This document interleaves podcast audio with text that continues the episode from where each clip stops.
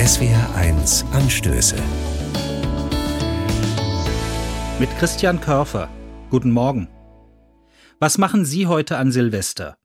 Eine Umfrage hat gezeigt, 56 Prozent der Leute stoßen um Mitternacht mit Sekt an.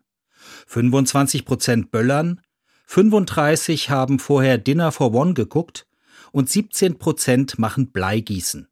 Habe ich auch mal gemacht. Zum Spaß. Damit kann man doch nicht ernsthaft die Zukunft vorhersagen.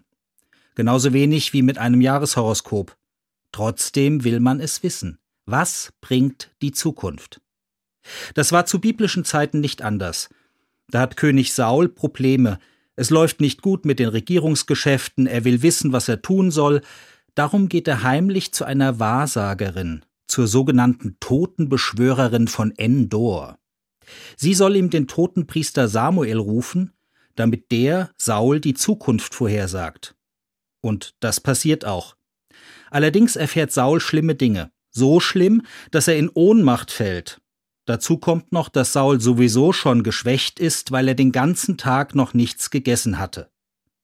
Darum rät die Wahrsagerin Saul, endlich was zu essen, damit er wieder zu Kräften kommt. Aber sie muss ihn regelrecht zum Essen drängen. Sie kocht ihm was, und Saul isst. Die Wahrsagerei ist plötzlich nicht mehr wichtig. Ich finde, das ist eine gute Pointe.